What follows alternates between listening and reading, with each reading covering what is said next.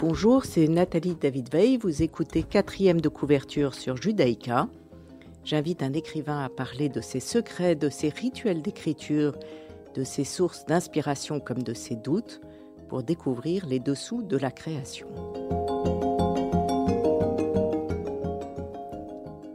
Aujourd'hui, j'ai l'immense plaisir de recevoir dans le studio Gaël Nohan, qui a écrit Le bureau d'éclaircissement des destins chez Grasset. Bonjour Gaël. Bonjour. Euh, c'est votre cinquième livre, je crois. Oui.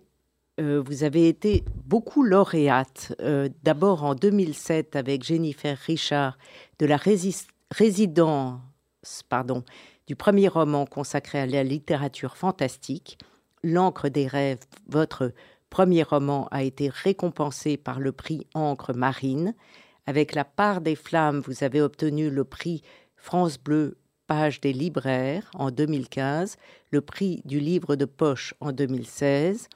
Vous avez reçu le prix des libraires en 2018 pour La légende d'un dormeur éveillé, la biographie romancée de, de Robert Desnos. Euh, il n'y a pas un livre où vous n'ayez pas eu un prix, c'est absolument fantastique. Là, il, y a sûrement déjà des prix où, ça va venir. Vous avez aussi écrit un livre, un document sur le rugby euh, et un recueil de nouvelles. Oui, j'ai fait quelques petites choses plus étonnantes dans, dans, ma bibliographie, mais je suis gâtée en effet. J'ai reçu pas mal de prix. Vous aimez les romans historiques Ça s'appelle roman historique ou c'est euh, un document roman? Comment il y a un titre pour ce genre de, livre euh, pour moi, c'est un roman. En fait, avec le roman historique, j'ai un petit peu de mal avec cette euh, appellation, cette classification, parce que je trouve que dans le roman historique, il y a un peu à boire et à manger. Il y a beaucoup de romans historiques. Moi, j'en lis très peu. Moi, j'ai une exigence de rigueur historique quand j'aborde une époque ou un sujet que je ne retrouve pas forcément dans cette catégorie. Donc, pour moi, c'est plutôt un roman. Là, en l'occurrence. Qui se passe dans une époque. Voilà. Donc il faudrait trouver un nouveau terme. Euh, alors je, résume, au cœur de l'Allemagne, l'International Tracing Service est le plus grand centre de documents sur les persécutions nazies. Pourquoi est-ce que vous avez eu envie d'enquêter sur ce centre? Euh, parce que je l'ai découvert par hasard et que... Je vous expliquez qu'il n'y a pas de hasard dans votre livre, mais on y reviendra. oui, revenez sur votre hasard. Mon, mon hasard était desnosien, il venait un peu de Robert Desnos aussi et que je me suis demandé pourquoi je ne savais rien de cet endroit, pourquoi j'en avais jamais entendu parler, alors que j'ai lu, j'avais déjà lu énormément de choses sur la guerre depuis très longtemps et que j'avais beaucoup travaillé sur la déportation pour euh, mon livre sur Robert Desnos, qui, a des traces administratives de sa déportation dans ce centre. Et donc c'est l'aiguillon de ma curiosité qui m'a amené là à faire des recherches sur le centre lui-même et à découvrir euh, en particulier euh, la mission de restitution très particulière qu'ils ont initiée euh, en 2016 pour rendre des objets qui ont été retrouvés dans certains camps de concentration, des objets sans valeur marchande, aux descendants de leurs propriétaires déportés.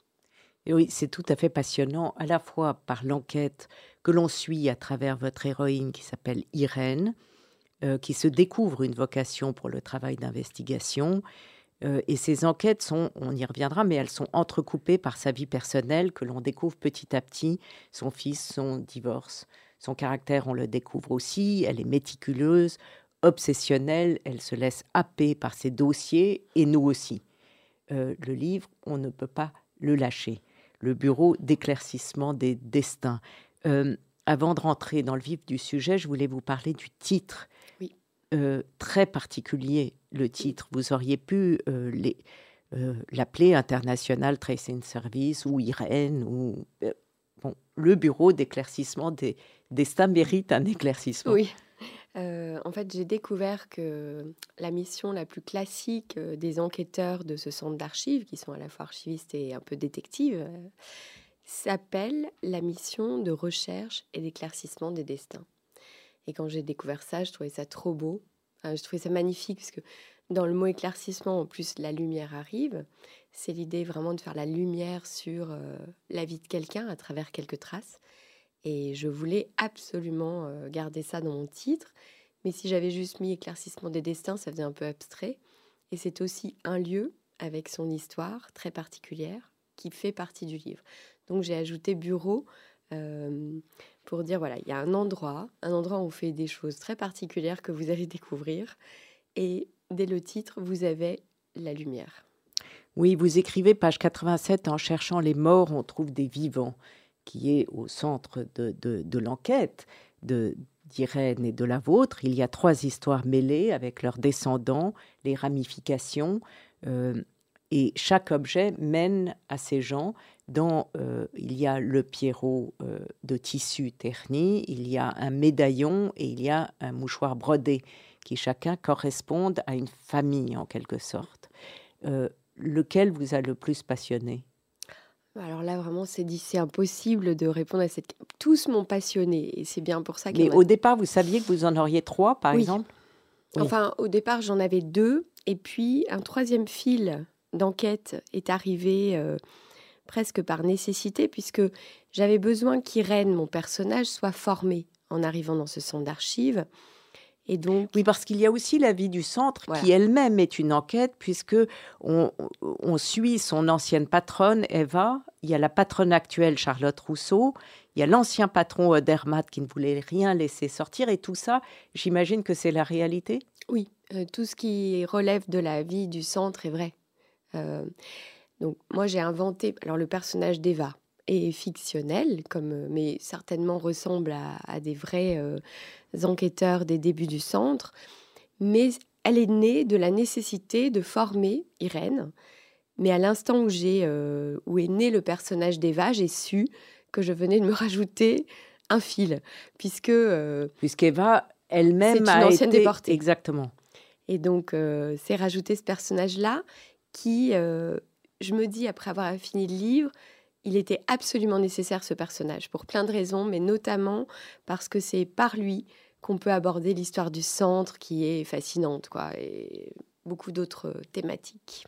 Il y a beaucoup de personnages. Il y a, en plus, vous rajoutez Antoine, euh, qui est un ancien mm. amoureux euh, homosexuel d'Irène, euh, la vie personnelle, la petite amie du fils. heureusement, elle va tomber amoureuse parce que ça donne. Est-ce que c'est pour donner de la respiration dans votre livre ou oui, absolument. Ça marche. il faut, parce qu'on en a besoin. Et j'ai eu, pendant l'écriture de ce roman, qui m'a occupé presque trois ans, et pendant ce temps-là, j'avais des lectrices de cours de route, comme je les appelle, qui lisaient petit à petit. Et au début, je ne savais pas très bien. Euh, j'étais un peu embêtée de donner de l'importance, beaucoup d'importance à la vie d'Irène et dans son présent, parce que j'avais l'impression qu'au regard des enquêtes euh, et des thématiques et de la vie des victimes, etc., c'était presque, c'était un peu trivial ou désuet ou dérisoire à côté de, ce qu'elle euh, cherche.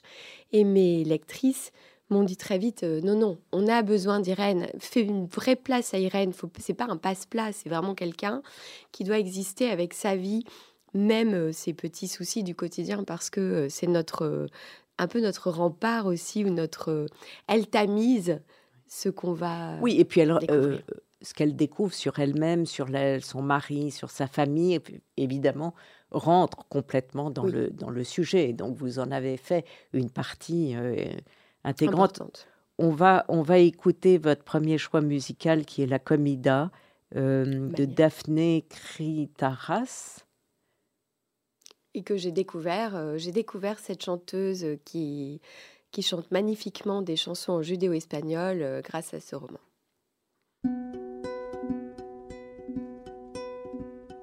La comida la mañana la tadre la traigo atrás. La comida la mañana la tadre la traigo atrás. Que lo sepa la mi madre que yo quiero esposar. Que lo sepa la mi madre que yo quiero esposar.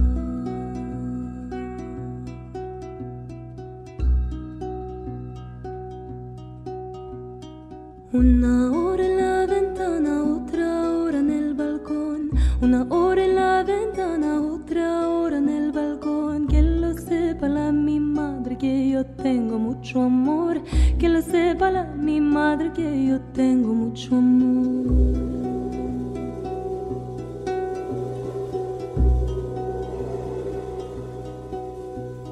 Las suegras de agora son agora son gusanos de pared. Los malmeten a los hijos y los hacen de prender. Los malmeten a los hijos y los hacen de prender.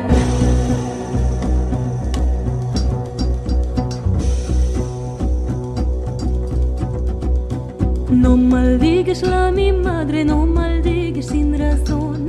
No maldigues la mi madre, no maldigues sin razón. Ella cuando era moza hizo amor con mi señor. Ella cuando era moza hizo amor con mi señor. Yo lo hice la milla, yo lo hice con el amor. Yo lo hice la milla, yo lo hice con el amor. No son como los de ahora que te con la dolor. No son como los de ahora que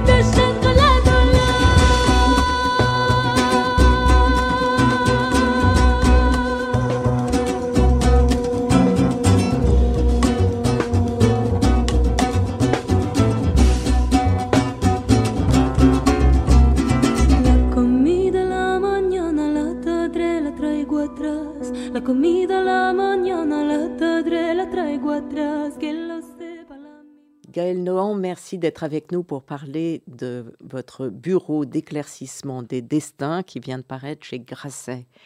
Euh, c'est construit de manière absolument admirable. À chaque chapitre, heureusement, vous mettez le nom de quelqu'un pour qu'on s'y retrouve un petit peu. Euh, mais euh, vous passez juste assez de temps sur chacun des personnages pour qu'on puisse s'en souvenir et le retrouver un peu plus tard. C'est remarquablement construit. Donc je me demandais, est-ce que vous aviez, comment vous avez fait, ordinateur, papier, euh, post-it euh? Tout. Tout. Tout, j'ai des. Mon bureau, c'est un endroit euh, complètement dantesque. Là, je commence à ranger un peu, mais j'avais surtout. je voulais surtout pas perdre les lecteurs dans, le, dans, dans ce, ce, puzzle, parce que c'est un grand puzzle, en fait. Et, et je voulais absolument qu'on puisse voilà, s'y retrouver, qu'on donnait, euh, fléchait un petit peu les. C'est comme. J'emploie le mot flèche parce que pour moi, il y a trois flèches qui partent des objets pour aller vers des descendants. Par quoi elles passent, mais chaque. Ces, euh, ces flèches ressemblent un peu à des romans policiers, un peu à l'envers, puisque là, on sait tout de suite qui a tué. Et dans un roman policier, on ne fait pas très attention aux victimes, on fait surtout attention à l'enquêteur et à celui, au criminel. Et moi, je voulais que les plus importantes dans ce roman soient les victimes.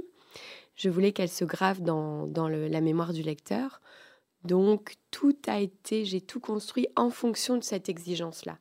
Comment je fais pour que, euh, pour ménager des respirations, pour que les, l'apparition de telle ou telle victime, son histoire, un petit morceau de trace auquel je veux donner beaucoup d'importance, et suffisamment euh, de relief dans le livre soit mis en lumière, soit comme un, îlot dans le corps du texte, et que euh, après l'avoir fermé, euh, les lecteurs partent avec tous ces personnages dans, leur tête. Vous dites ce sont des pistes du petit pousset où les archives remplacent les cailloux blancs. Vous évoquez les voix sans issue, l'impatience et la frustration.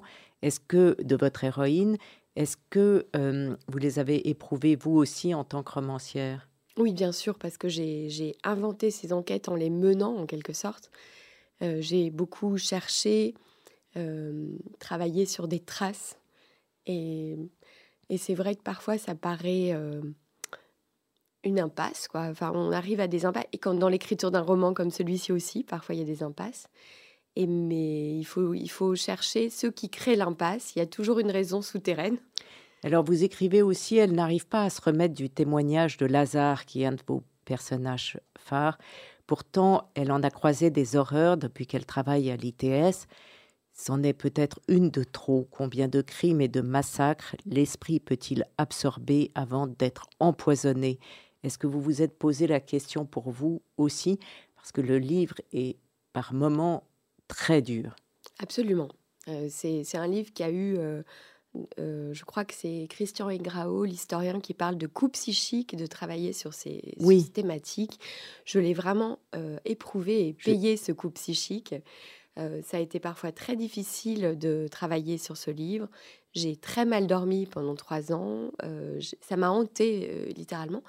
Et j'ai parfois douté même de la. J'avais mis la lumière dans le titre aussi de manière euh, comme un cap, mais je n'étais pas sûre qu'elle pourrait vraiment euh, triompher ou en tout cas garder sa place, que l'obscurité n'allait pas tout envahir à certains moments. Et vous vous posez la question avec votre héroïne de l'utilité d'un tel centre. Remuer le passé au point de déstabiliser un vieillard sénile, par exemple. Mm. Votre, et votre héroïne se compare à un oncologue qui sauve des vies, euh, alors que elle, elle remue la boue. Et vous répondez, page 397, à cette question, même si on ne répare personne, dit Irène ou son Irène, si l'on peut rendre à quelqu'un un peu de ce qui lui a été volé sans bien savoir ce qu'on lui rend, rien n'est tout à fait perdu.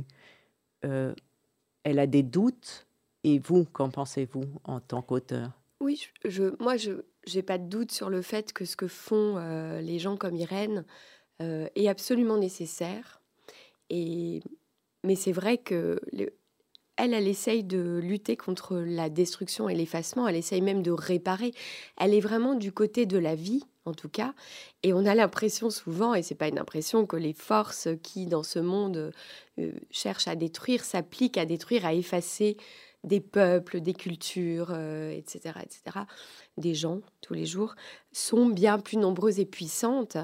Mais justement, cette résistance-là a d'autant plus d'importance.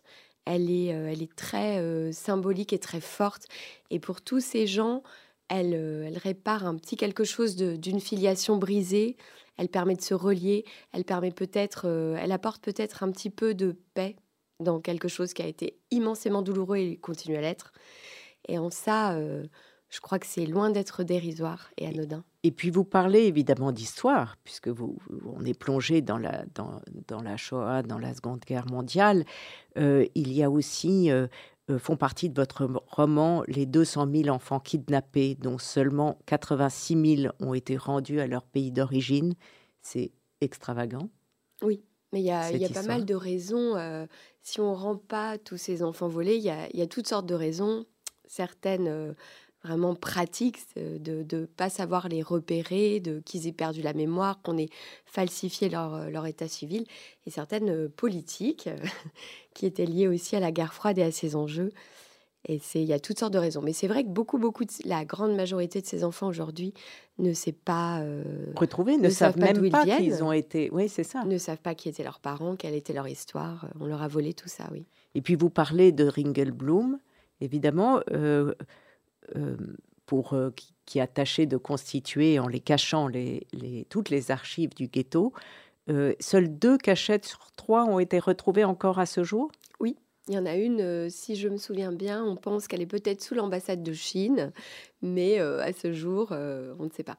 Donc, en tout cas, c'est déjà tellement, moi je trouve ça tellement extraordinaire et miraculeux euh, toute l'histoire de ces archives, le fait qu'on ait pu, je crois que c'est 40 000 pages d'archives qui sont patrimoine de l'UNESCO et qui sont euh, d'une euh, un trésor de l'humanité littéralement, sauver vraiment une extrémiste. Il y a une seule personne qui survit de celles qui connaissent la cachette, qui arrive je, par miracle à retrouver l'emplacement. tout ça est, extraordinaire. Et pour moi, je voulais que tout le monde entende parler de ces archives et de leur histoire, parce qu'on parle de la résistance du ghetto, la résistance armée qui est aussi tout aussi admirable, mais celle des archives, elle est, elle est pour moi équivalente en termes de résistance. Elle est magnifique aussi. On va écouter euh, votre, votre deuxième choix musical qui est de Mariaka, Zog Nit Kein Moll.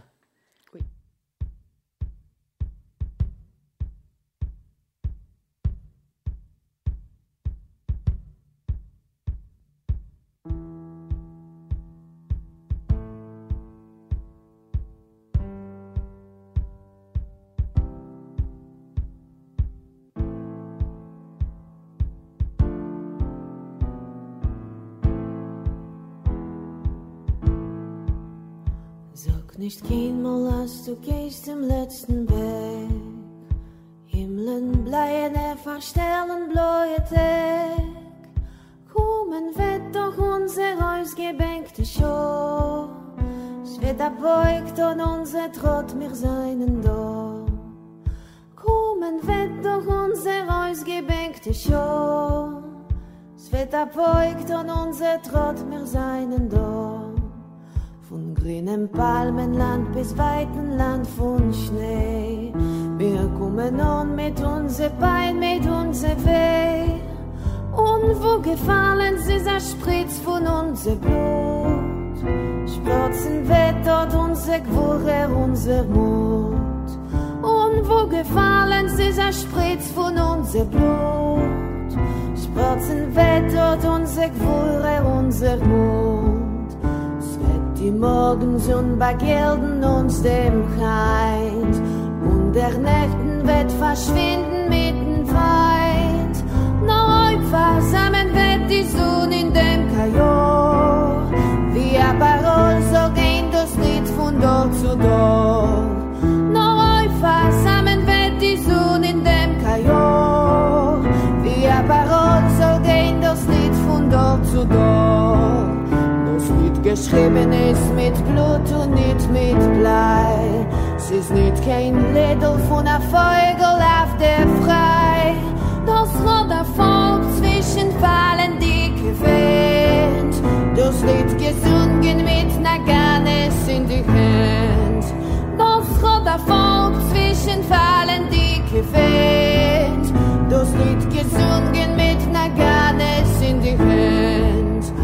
sag nicht kein mal hast du gehst im letzten weg. Hot kimlen bleine verstellen bloe te kommen wenn doch uns er ausgebinkte scho es wird der poekt und uns er trot mir seinen do kommen wenn doch uns er ausgebinkte scho Es wird der Poekt und unser Trott mir seinen Dorf. Euh, Gaël Nohan, euh, la musique, euh, vous l'avez écoutée, vous l'avez écoutée pendant que vous écriviez Alors, pendant que j'écrivais, en tout cas pendant la gestation de ce livre, j'ai été aussi inspirée par de la musique, nourrie. Et cette chanson en particulier, pour moi, c'est la chanson qui me fait penser à Eva, personnage survivant du ghetto de Varsovie et d'Auschwitz. Donc vous avez un mélange de, de, de séfarades et d'ashkénazes. Oui. Euh, vous avez rencontré, j'imagine, énormément de gens. J'ai rencontré les gens, j'ai surtout lu beaucoup, mais j'en ai rencontré à la fin. J'ai toujours euh, rencontré les gens. Pour moi, c'est toujours l'aboutissement d'un long travail euh, de recherche et de. je vais Quand vous en savez plus qu'eux. Non. Non. Non, je prétends pas en savoir plus d'eux qu'eux, mais juste pour leur parler et pour pas que leur temps soit gaspillé. J'ai envie d'arriver à- juste au bout du chemin et d'avoir des questions précises. Et voilà. Il y, a, il y a beaucoup de personnages. Il y a des personnages euh, euh, principaux, on va y revenir, mais il y a aussi les personnages en passant, euh, par exemple, le Polonais, le chercheur retrouvé Boule, euh, qui, est, euh, qui est très attachant, qui est incroyable. Euh, mais dans vos personnages principaux, il y a euh, Vita, Oui. euh, dont vous parlez, il y a Lazare. Mm. Euh, Allegra, Elvire, tout ça est lié avec le Pierrot, Oui. et puis euh, et puis le médaillon qui l'amène à, à, à une autre histoire. Absolument. Euh, qu'est-ce que qu'est-ce que vous vous vous avez pu euh, comment est-ce que vous avez fait pour détailler autant tous vos personnages? Je crois que j'ai vraiment accordé beaucoup de temps à chacun, beaucoup, beaucoup de temps, euh, pour penser à eux très précisément. Et, qu'ils et très vite, j'ai pensé à eux comme des vraies personnes sur lesquelles je ne savais pas tout. Et je ne saurais pas tout, même à la fin du livre. Et je trouve ça assez passionnant, d'ailleurs. Parce que dans la vie, on ne sait pas tout des gens. Et parfois, quand on est romancier, on a un peu ce complexe de cette espèce d'illusion de toute puissance. Et je ne l'avais pas avec ce livre. Et je pensais à eux en termes aussi de filiation, puisque chacun avait des... Je pensais à l'histoire de leurs parents, parfois de leurs grands-parents, et puis de leurs enfants. Je suis partie vraiment des déportés, et ensuite je descends lentement vers les descendants, vraiment. Et je voulais que chacun euh, soit euh, éclairé avec la même attention. Même un petit personnage qui passe euh, juste dans le champ, ou même un personnage d'enfant dont la vie est brève, par exemple. Oui. Je voulais que cette vie soit éclairée aussi. Celui qu'Eva sauve. Voilà. Et c'est vrai que tous ces gens euh, m'ont habité véritablement. Et puis avec eux, ils venaient, leur histoire, euh, leur histoire avant la guerre, leur histoire pendant et après. Et est-ce que vous avez voyagé pour vos recherches? Parce que votre héroïne va de Varsovie, Paris, Berlin, en passant par euh, la Thessalonique, l'Argentine. Et puis alors, vous décrivez le paysage en train de Varsovie à Lublin, page 200. On a l'impression d'y être. Alors attendez, si je retrouve, page 200.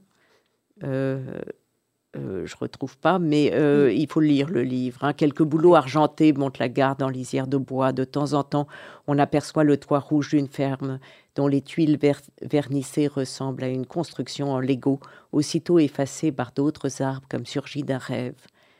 Le wagon presque vide donne l'illusion de remonter le temps.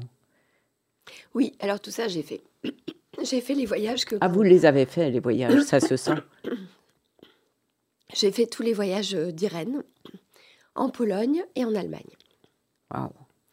Et j'ai fait même euh, le trajet à pied vers Treblinka, de la gare de Malkinia, parce que ces 7 kilomètres, euh, c'était une manière aussi de me préparer. Enfin voilà, il y avait, il y avait des choses comme ça qui étaient nécessaires. Il fallait faire. C'est vraiment un livre qui m'a obligée, et ce soit dans des livres ou dans le, dans certains pays ou en marchant, il fallait faire du chemin vers les personnages, le chemin nécessaire pour m'en rapprocher. Vous laissez passer l'émotion de manière incroyable. Hein. On, est, on est suffoqué par votre histoire. Il faut s'arrêter parfois pour, avant de le reprendre. C'est euh, formidablement réussi. Ben merci, mais moi, c'est vrai que c'est un livre, moi, qui m'a bouleversée, qui m'a... Il est bouleversant. Qui m'a hanté. Enfin, et je voulais euh, aussi qu'il soit totalement ancré dans le présent. C'est pour ça que je voulais aussi que les descendants aient toute leur place, y compris les jeunes gens.